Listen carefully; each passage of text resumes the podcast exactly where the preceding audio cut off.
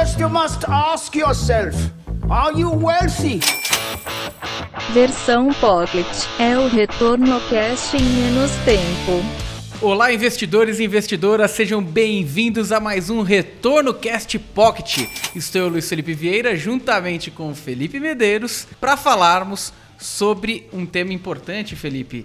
O investidor consegue investir através da própria intuição? É, conseguir ele consegue. Se ele vai ter bons resultados, é que outros, outros 500, né? Aí são outros 500. E para introduzir esse tema, uma questão interessante da gente trazer, a carta da Verde, né? A última carta da Verde, que, que mostra que o Verde ele está encontrando diversas oportunidades na bolsa e achando a bolsa barata, não extremamente barata, mas barata. Em contrapartida, o time lá da WHG, uma gestora nova, mas com um time de larga experiência aí no mercado, é, está falando que a nossa bolsa está extremamente cara. É o contrário, está inverso, né? E no final das contas, se o investidor institucional tem esses desafios de encontrar as oportunidades, nesse momento, o investidor pessoa física consegue encontrar as melhores oportunidades, Felipe? Principalmente quando a gente fala de bolsa, estratégia em ações, bolsa de valores? É, mas isso sempre vai acontecer, né? É que nem a história lá também da, da Esquadra, né? Gestora Esquadra com o Luiz Barsi, né? Luiz uhum. Barsi comprado em RB e a Esquadra até hoje shorteando, né? Vendido, apostando que RB vai continuar é, indo mal, né? Então vai ter opiniões diversas. O que é caro, o que é barato, né? É sempre difícil determinar isso, né? Primeiro assim, Acho que tem dois pontos aqui que a gente quer, quer trazer nesse episódio, né? Que a gente estava conversando, né? Um deles que talvez seja um pouquinho mais comportamental, e eu acho que aí talvez a gente pode até dar uma pincelada, mas vale a pena a gente trazer um episódio, talvez até do grande, né? Sim, Só para falar de, de, finanças comportamentais, né? De, dos vieses e tudo mais, né? Mas tem outro que às vezes é até é, quantitativo mesmo, né? Uhum. Então, assim, é, explicar um pouquinho em breve, assim, né? Mas para quem não, não, tem muita afinidade com questões de métricas, né? De indicadores fundamentalistas, múltiplos fundamentalistas, né? Então tem um múltiplo que é muito conhecido, que é o preço-lucro, né? O preço-lucro, basicamente, ele vai te dizer é, quantas vezes é, o, o, preço de uma ação, né? Quantas vezes o lucro daquela empresa é, ele representa. Então, por exemplo, lá, uma ação que tem preço lucro 10 quer dizer que ela vai levar 10 anos gerando lucro, né? E esse lucro por ação, né, vai levar 10 anos para chegar ao preço dessa ação. Ou seja, você compra uma ação hoje, em 10 anos ela vai se pagar. E esse é um múltiplo muito comum utilizado aí pelos investidores para dizer se uma ação está barata ou está cara. Então, geralmente, eles vão olhar lá uma média de um setor, né? Não se preocupem com os números, que eu não sei de cabeça essas coisas, tá? Mas, ah, sei lá, o setor de petróleo, as empresas têm um preço-lucro, em média, né, de 20. Aí você olha lá, tem uma empresa que está negociando preço-lucro de 10. Então, só 10 anos você recupera o investimento, enquanto na média do setor você leva 20. Pô, então essa empresa de 10 está barata? Né? Esse é o primeiro pensamento. Mas será que ela está barata? Ou será que as, as pessoas estão pagando um preço tão baixo nessa ação porque a empresa está cheia de problema e é um pipinão? Né? Então, o que é barato, o que é caro? Eu acho que essa é uma das questões. Né? Perfeito. É, e inclusive um, um outro ponto importante, porque para entrar nessa seara, o nível de análise ele precisa ser bem, bem fundamentado. E acredito que a maioria do, dos ouvintes e quem está nos vendo vendo aí no YouTube, é, não tem esse tempo ali de fazer essa minúcia de análise, né?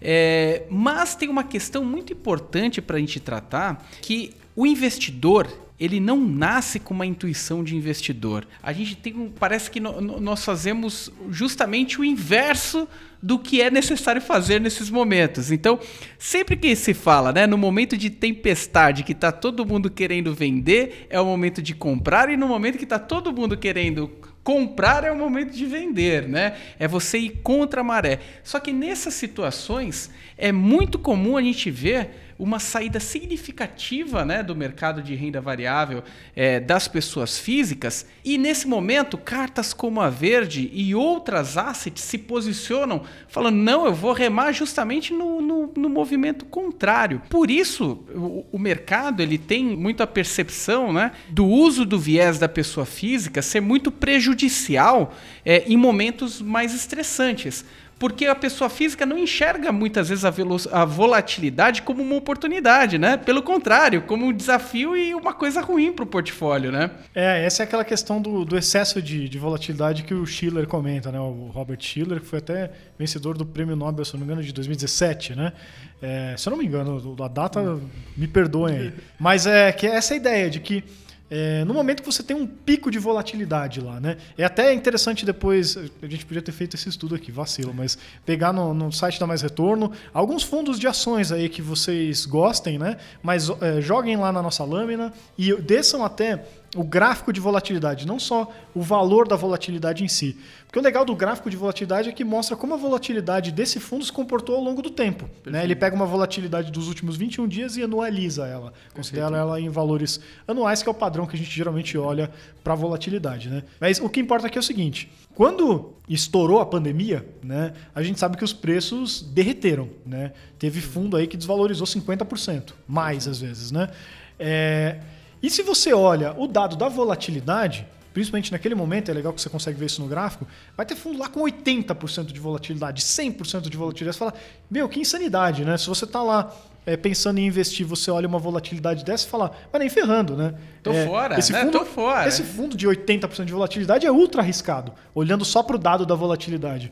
Mas se você parar para pensar com outra ótica, a volatilidade estava altíssima mesmo, porque o mercado desabou, porque a gente tinha uma pandemia e todo mundo estava desesperado sem saber o que ia acontecer. É, ninguém sabia quando ia acabar essa pandemia, quando ia ter vacina. Quem ah, acompanhou aqui a Mais Retorno na época das lives era isso, todo mundo desesperado querendo saber o que, que ia acontecer dali para frente. Então o mercado desabou, quando teve uma movimentação muito forte do preço, né, a volatilidade marcou isso com uma volatilidade imensa. Então, por um lado, você olha é, o, o dado de volatilidade você fala, esse fundo é ultra arriscado. Mas por outro lado, quando você olha aquele momento, seria num fundo de ações o momento que você ia comprar a cota mais barata possível, pelo menos no período recente, porque as ações estavam lá embaixo. Então era a mesma coisa se você estivesse comprando a ação lá embaixo também baratinha, né? Ah, mas o mercado podia cair mais. Podia, mas a chance dele cair mais agora que ele já desvalorizou um monte é menor do que a chance dele cair pra caramba quando ele estava lá em cima e a volatilidade era baixinha. Então isso é completamente contraintuitivo, né? Se você parar para pensar.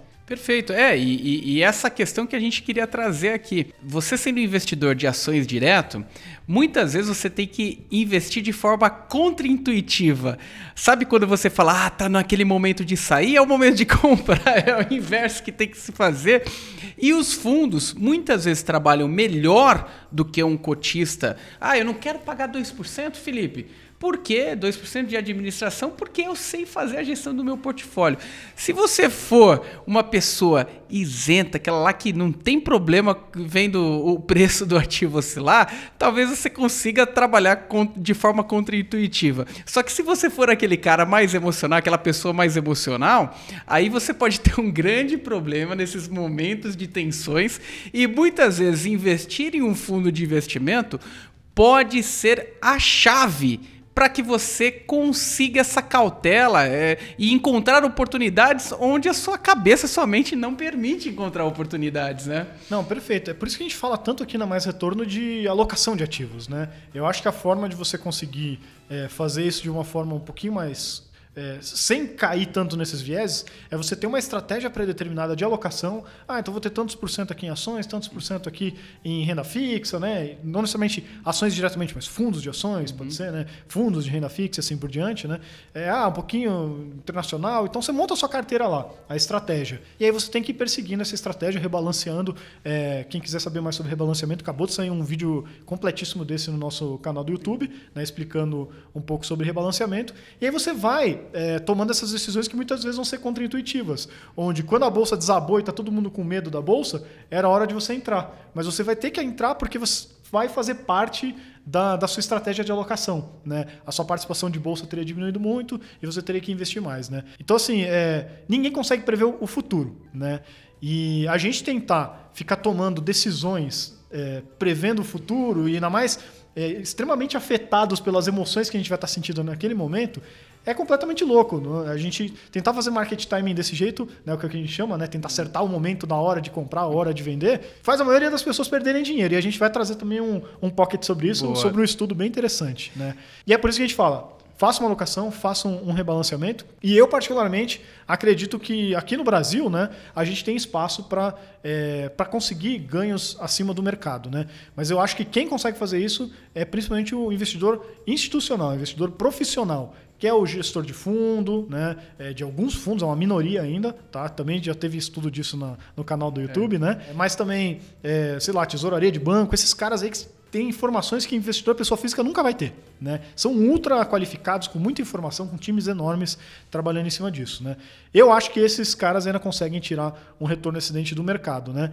É, mas para quem é mais hardcore mesmo, na questão de é, mercados eficientes, é, eles acham que você não precisa. Você tem que ser tão assim, não tentar fazer market time, não tentar adivinhar o futuro, que ninguém vai conseguir tirar um extra do mercado. Você tem que se contentar com a média. Então você tem que fazer investimento passivo. Compra lá ETF, Uma ETF que, o fundo passivo. Gera a média do mercado, seja feliz com Baixo isso, custo. invista a longo, a longo prazo e não fica tentando acertar a hora. Tá sempre, vai sempre investindo constantemente e deixa o mercado e os juros compostos fazendo o trabalho dele. Né? Perfeito. Inclusive tem um vídeo do viés da sobrevivência que a gente conta um pouquinho do estudo que aconteceu do time da Giant Steps, falando sobre a morte dos fundos de investimento. Vale a pena conferir. É, e se você tem alguma dúvida, alguma questão, mande para a gente no retornocast.com ou coloque aqui nos comentários desse nosso vídeo. Lembrando, se você for investidor direto em ações, tente usar sua contra-intuição. Na maioria das vezes você vai se dar melhor.